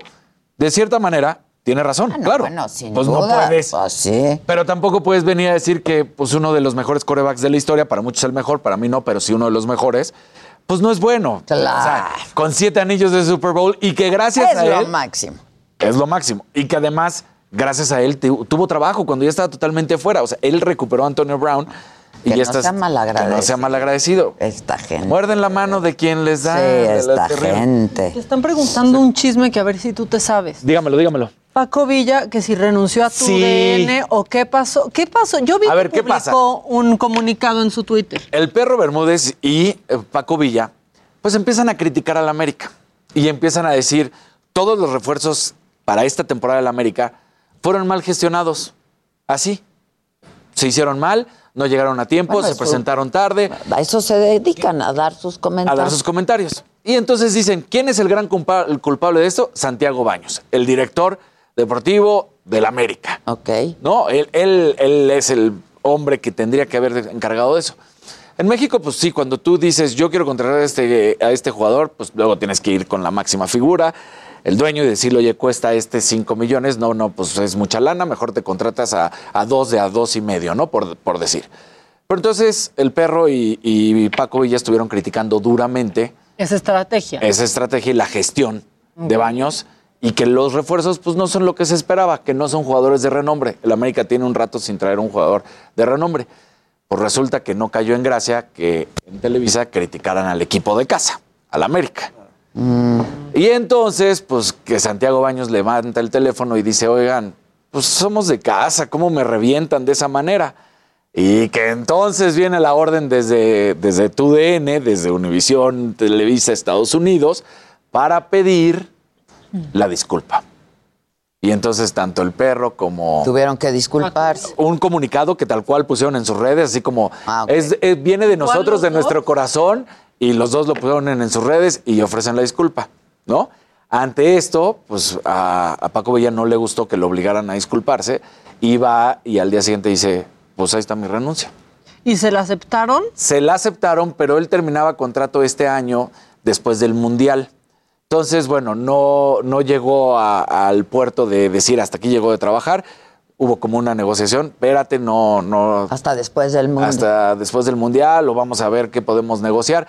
Y eso es lo que sucedió. Y espérense, Mm. porque ¿cuándo es el partido de O sea, México? nosotros- Hoy, hoy es el partido de México. Estaba anunciado Paco Villa, Ajá. ¿no? Para narrar. Para narrar. Y ahorita acabo de ver que Paco Villa, este, pues resultó positivo a COVID porque lo puso y le dice éxito en tu regreso a narrar el tri, Raúl Pérez, mi admiración total. Entonces no va a estar porque tuvo, Pero porque tuvo COVID, no por este no por la renuncia. O sea, nosotros no podríamos opinar de algo que pasa aquí en televisión, por ejemplo. Pues, ah, mira, ahí, pregunta, ahí está el ¿no? tuit tal No cual, lo que pone, ¿no? Yo de Villa. Ofrezco una sincera, una sincera disculpa al Club América, su directiva y, a- y en especial a Santiago Baños por las opiniones personales expresadas el día de ayer en el programa. Esto lo digo yo, en el programa donde estaba en línea de cuatro con el perro Bermúdez, ¿no? Antes de dar nuestra opinión en el show, no le preguntamos al club gracias por quitármelo, ni a nadie más de lo que había sucedido. Teníamos que haber esperado, en pocas palabras, dice, tenemos que haber esperado a que se terminara de hacer la presentación. Continúa escuchando Me lo dijo Adela con Adela Micha. Regresamos después de un corte.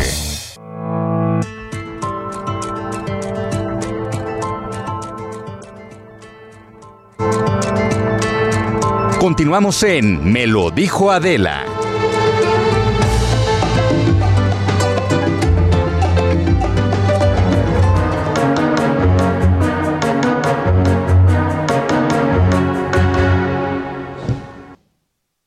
Ya estamos de regreso y ya están listos. Nuestra mesa del dolor. Ay, dolor. Ya me volviste a dar.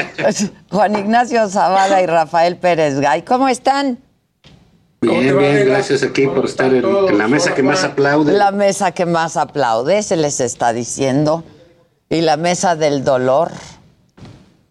La, me- la- la mesa del dolor ajeno. Sí, no, ma- y el propio también, ¿eh? Y el propio también. ¿Cómo andan? Rafa, ¿cómo Bien. estás? Bien, afortunadamente bien. Aquí libre de Omicron. Sí, qué, cosa, ¿eh? Ahí vamos librándola. Uno por uno, an- antes era uno por ocho, ahora son uno por siete, nomás les digo, ¿eh? ¿Eh? ¿Qué dijo? Si nos repites. Por ocho, ahora uno por siete. ¿Nos, nos podría repetir la pregunta? Sí, sí, sí. Es decir, cada eh, gente que está contagiada estaba contagiando a ocho, a, a siete. Ah. ahora Ah, está ahora contagiando son a ocho. Ah, ok. Ya quedó más claro. Y hasta uno más, por yo ocho es creo, ocho, qué uno por es. Oigan, ¿qué vamos? ¿Cuál es nuestro tema hoy? Periodistas asesinados, ¿cuál es nuestro tema? Ese es uno, luego tenemos no sé qué diga Juan, luego tenemos el- el- la, la secretaria Nale y sus mentiras sobre el asunto de la conversación sobre la reforma eléctrica. Luego, fíjense que sí puedo decir, sin circunscripción. Circunscripción, muy bien. A ver, repite. Salió bien, ¿verdad? Repite. Circunscripción. Eso, Tili. Ahora di infrastructure. Yo creo que somos injustos porque el presidente está aprendiendo ruso. Se le confunde, se le confunde. Ay, ay, ay. Sí, Peña estaba haciendo esfuerzos con el inglés y pues el presidente no se iba a quedar atrás y lo está intentando en el ruso, ¿no? Claro, pero claro. Además es chistoso, ¿no? Porque como una, una persona que ha estado envuelto, eh, eh, pues yo calculo unos 40 años en, en cuestiones electorales, no puede decir circunscripción. Bueno, a veces no sale. No, es que las circunscripciones electorales son este, pues, relevantísimas para hacer cualquier tipo de campaña, ¿no? Las tú vas viendo por circunscripción cuáles llegan. Por circunscripción. A ver, repite Adela. Por circunscripción. A ver, Maca, Maca, no te hemos oído. Circunscripción. Esa, Hubiera dicho circuncisión. Fue la mejor de todas. Circunscripción. Oye, Circunscripción. Pero mejor que dijera circuncisión. Pues sí. Pues sí. Bueno, a ver, vas, Zavala. Ah, mira, a mí hay una cosa que me ha llamado mucho la atención.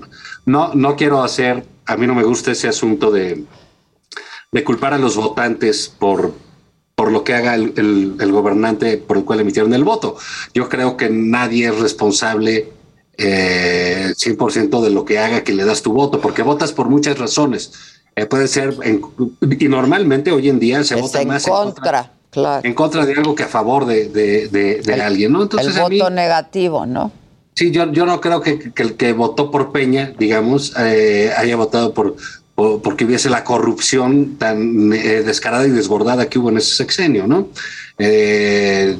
Pues tampoco creo que quienes votaron por Calderón hubieran pensado en eh, el asunto de seguridad contra el crimen organizado o el de Fox, que trataron de votar por un cambio general y no se hizo. En fin, cada quien tiene eh, distintos resortes, pero sí me parece que hay algo, hay, hay algunas cosas muy sorprendentes en el caso del gobierno de López Obrador, que eh, siempre se postuló, llegó eh, al poder y se siente un representante de la izquierda eh, mexicana, se siente el heredero de los grandes luchadores sociales eh, y, civiles de la izquierda mexicana.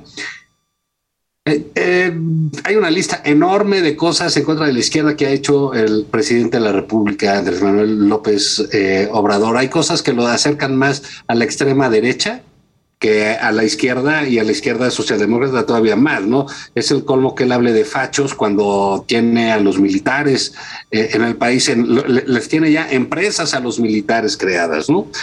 Eh, ¿Esto a qué va, Adela, eh, amigo? Pues lo que sucede con el CONACIT, eh, es esa serie de despropósitos increíbles que han sucedido en torno a la educación, este enfrentamiento que tiene el presidente de la República con los jóvenes y con las jóvenes, porque aquí hay dos cosas. Uno, eh, las jóvenes en el término de las estudiantes y las mujeres.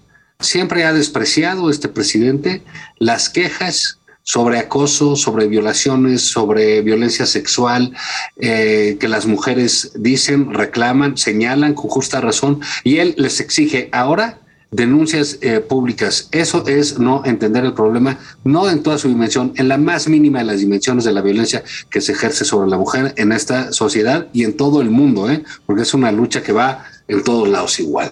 Y en este sentido, el pleito que sostiene con los y las estudiantes. De, empezamos el sexenio con eh, agitando e insultando al ITAM eh, como una escuela de neoliberales y fifís, y vamos ya en el tercer año contra la UNAM eh, y contra el CIDE. En uno de estos despropósitos dicen que al joven, la joven se entiende también, que participe en protestas estudiantiles. Se les va a quitar la Se les beca. va a quitar la beca. O que estén embarazadas. Que estén embarazadas, No, se- no, o no. les están prohibiendo la juventud.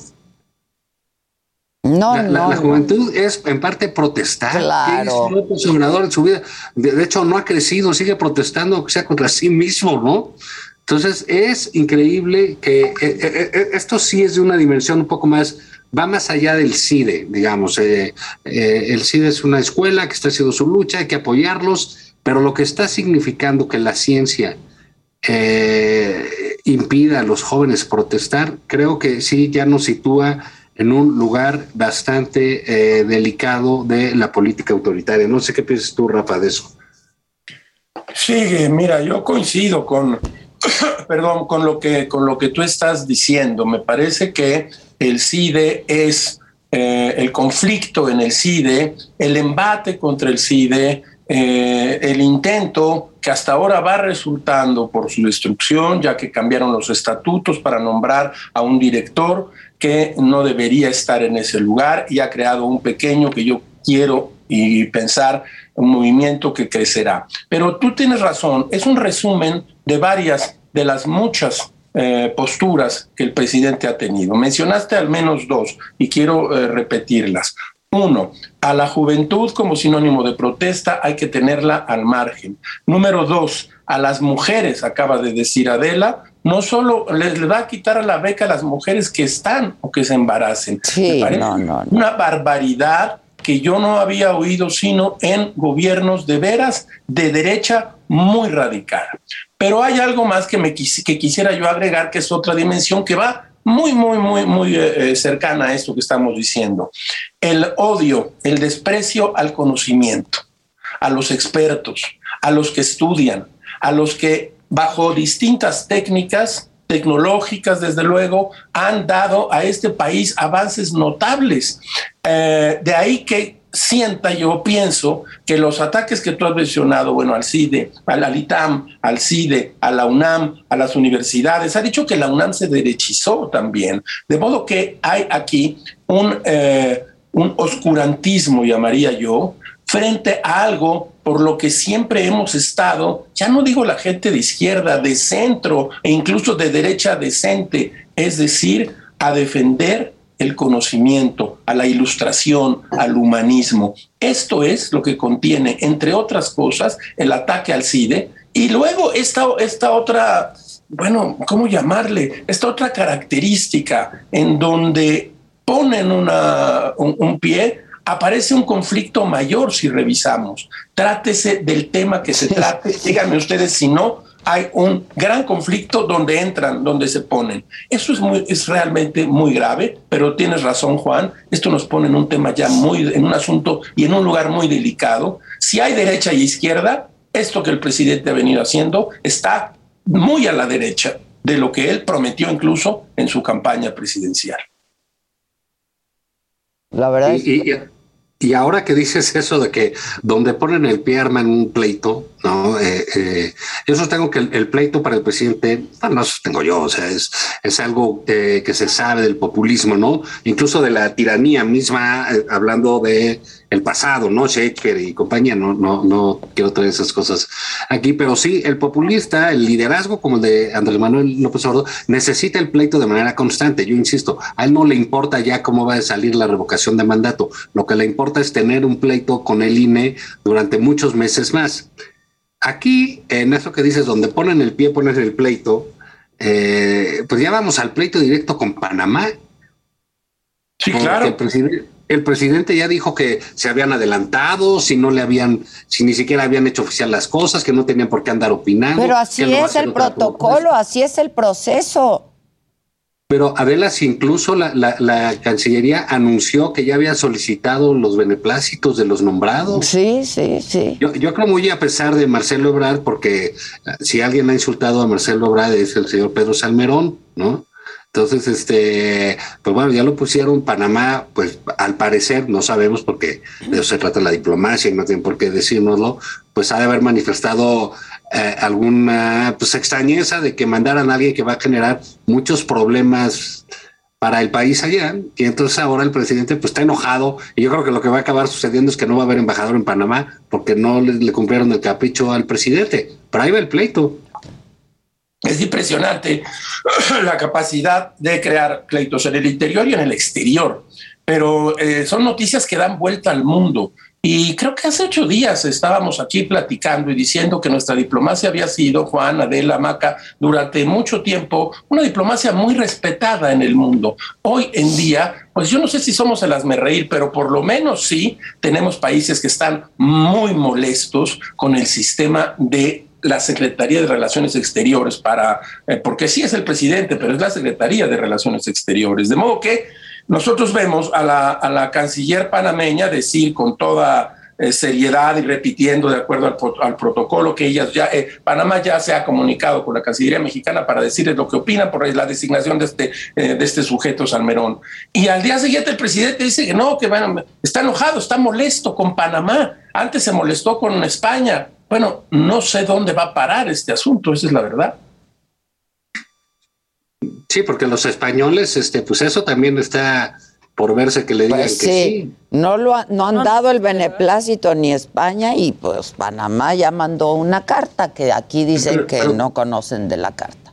Mira, de la vamos a suponer que España, eh, digamos, Panamá incluso mandan a este sujeto de que tiene muy mal, ahora sí que tiene muy mala prensa, eh, Salmerón desde hace mucho, digo que por un capricho de, de, porque es protegido, dicen que de, la esposa, de la esposa del presidente. sí. no, no, no, lo sé, lo ignoro, pero me parece que el tipo eh, no vale un cacahuate políticamente como para que el presidente esté peleando con otro país porque le dicen que no, que no vale un cacahuate como para el presidente gaste dos pesos o dos centavos de su amplísima chequera política que tiene para dar y regalar en, un, en una basofia de persona, en una porquería de persona como es el señor este, eh, Salmerón, y él esté dispuesto a sostener un pleito diplomático eh, con Panamá que lo mandan allá porque Panamá es un de estos pueblos llamados hermanos, de esos países hermanos, de esos de que con Centroamérica que siempre se procura que no hay problema.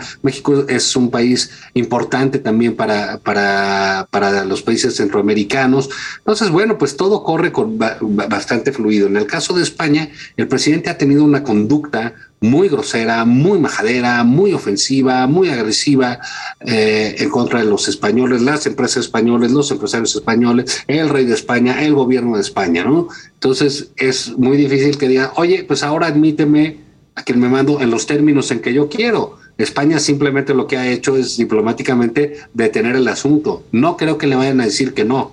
Le van a decir que sí, pero no les va a importar en absoluto. Yo creo que no lo va a ir a recibir ni, el de la oficialía de partes de la Cancillería Española. ¿no? nadie, nadie va a llegar. Y dicen, dicen, tú sabes de eso, este, eh, eh, Juan, dicen que en diplomacia la dilación, es decir, el, el, tiempo que tardas en aceptar a un embajador es el, exactamente la postura que tienes ante ello. No solo ha hecho el presidente con España todos estos, todas estas ofensas que has dicho, sino que además ha sostenido una postura eminentemente ignorante de la cual los españoles francamente deben reírse. Habló de los pueblos originarios, de la invasión, de la gran civilización que vinieron, como si no nos apellidáramos Pérez, López, este, Zavala, bueno, pues de, verdad, este... Carriedo. pero no ya la estaba esperando. fuera, fuera, Micha y extranjeros. Sí, Bye. Oye, justo ahorita en un chat que tenemos algunas mujeres periodistas me están eh, diciendo, los alumnos mexicanos en el Reino Unido la están pasando muy mal, no han renovado las becas ENER, ya no están pagando doctorados, este, me piden ayuda con los medios. Eh, eh, pues esto es lo que está pasando, ¿no? Y ahora, pues, pues ahora este reforma, la reforma al reglamento del CONACIT, que me parece que, pues es otro despropósito. Sí, bueno, eh, sabemos desde un inicio cómo el presidente le tiene fobia al extranjero y más a los que estudian en el extranjero. Sí, sí, sí. Este, los aprenden, aprenden malas mañas en el extranjero. Es que está la cantidad de cosas que puedes decir dos horas eh, todos los días que es prácticamente imposible que, pese a que pienses eso, no desbarres y no digas una gran cantidad de barbaridades. Pero dentro de esa cantidad de barbaridades sí puede permear lo que realmente piensas. El presidente, bueno, se sabe que una de las características de la maca del populismo es aislarse todo lo que venga de fuera es una amenaza. Y eso es lo que piensa el presidente. Lo que viene de fuera es una amenaza. Y los que se van aprenden malas mañas afuera, porque lo que necesitamos es gente comprometida que venga desde abajo, que venga desde el pueblo. Corríjanme si este discurso no lo, estas palabras no lo han oído y este discurso mm, innumerables meses, en veces en voz del presidente de la. Es todos los días, ¿no? Cada día. él dijo, una vez que, que, a, que, a, Harvard iban a aprender a robar, ¿no? Y bueno, él tiene varios egresados de Harvard ahí. Trabajando con él. Un día dijo, eh, no uno, como tres veces eh, eh, yo he visto que dice que en la película El Padrino todo se descompone cuando el padrino manda a uno de sus hijos a, estudiar, fuera, sí. el extranjero. Bueno, ahí tenemos dos problemas. Uno, él vio una película que nadie más vio. Sí. Sí, porque él tiene otros datos y tiene otras películas y otros guiones y otros libros. porque nadie vio en esa película. Mi padrino mande a nadie a, estudiar, en el extranjero. ¿no? Nadie lo mandó a ocultarse eh, eh, a Michael. Pero bueno, está eso y es esta concepción de que estudiar en el extranjero hace daño. Y les quitaron las becas, les han congelado los pagos a los estudiantes en el extranjero, les está yendo muy mal, sobre todo los del CONACYT. Él tiene esta versión de que estudiar en el extranjero es de fifís, es de gente acomodada, de gente con dinero. Falso de toda falsedad. Muchas de las personas que están con él y que pudieron estudiar en el extranjero lo hicieron becada. Está la hija de Claudia Sheinbaum becada por CONACYT con estudios en el extranjero y no porque esté mal, ¿eh? No, no estoy diciendo si la eh, eh, joven es competente. No, no pues claro. me imagino que lo es porque la mamá lo es, pero creo también que eh, es una ayuda a los jóvenes que da el Estado mexicano y que el presidente y esta verdadera loca, desquiciada que está en el CONACID, qué daño le está haciendo a la juventud. Es una barbaridad que hayan nombrado a Álvarez Bulla. Eh, fue desde el principio un propósito, un despropósito absoluto y un propósito de desactivar cualquier posibilidad de que en ese eh, instituto educativo hubiera alguna crítica, porque ese es el otro asunto que hemos platicado muchas veces.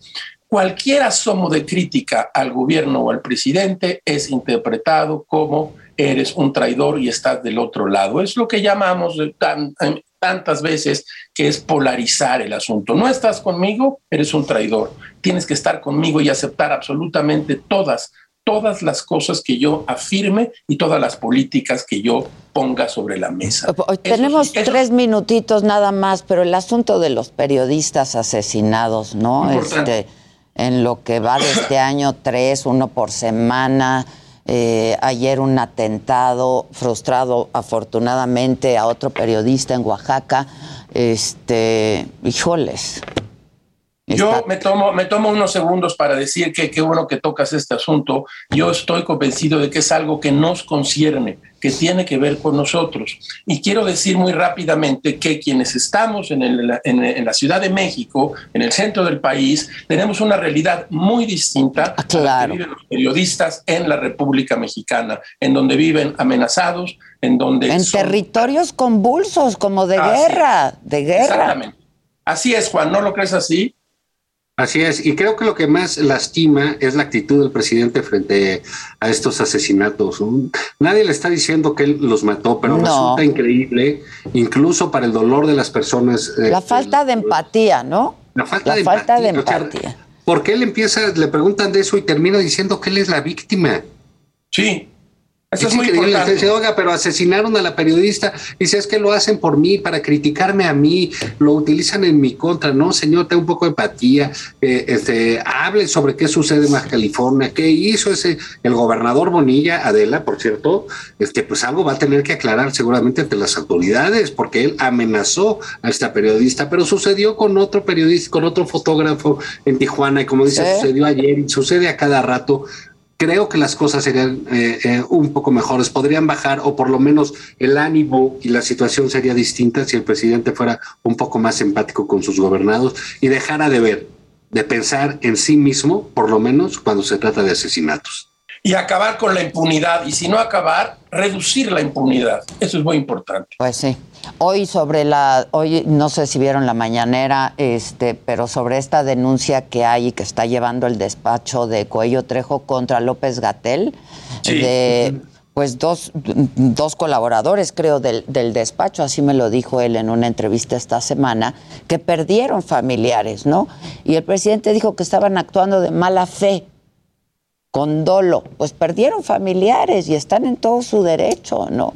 El presidente es capaz de echarle la, culpa a los muertos, de que se mueren para, para, para, hablar, para hablar mal de él. insisto, es incapaz de pensar con un poco de solidaridad y de, bueno, bueno, de comprensión humana sobre las víctimas y dejar de pensar en que todo se trata de él mismo. No sé cómo vaya a suceder con esa demanda, este Adela, pero seguramente habrá muchos más que se sumen. Claro. Eh, eh, a esto porque es una manera de expresar el repudio a un personaje que ha sido nefasto para, para, la, para la salud pública. Solo el presidente no lo ve. Yo ya, el, hecho simbólico va a ser muy importante, que eso eh, empiece a permear en toda la sociedad, solo el hecho simbólico. Les mando un abrazo y hasta el próximo jueves. Muchas gracias. Gracias, Rafa, gracias, Zavala, gracias. Un día nos invitas. Ya el próximo jueves espero. Hay muchas bajas por aquí, está el COVID a todo lo que da. A Por aquí y en todos lados. Les mando un abrazo, cuídense mucho y gracias, gracias. Y a ustedes, por supuesto, gracias por su atención y compañía. Nos vemos mañana, 9 de la mañana, y comenzamos a escucharnos a partir de las 10 de la mañana, por último día, mañana por la cadena nacional del Heraldo Radio. Gracias y hasta siempre.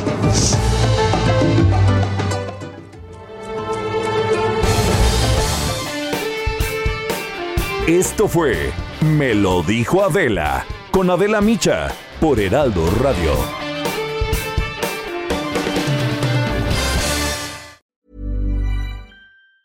¿Planning for your next trip? Elevate your travel style with Quince. Quince has all the jet setting essentials you'll want for your next getaway, like European linen, premium luggage options, buttery soft Italian leather bags, and so much more. And is all priced at 50 to 80% less than similar brands. Plus, Quince only works with factories that use safe and ethical manufacturing practices. Pack your bags with high-quality essentials you'll be wearing for vacations to come with Quince. Go to quince.com slash pack for free shipping and 365-day returns.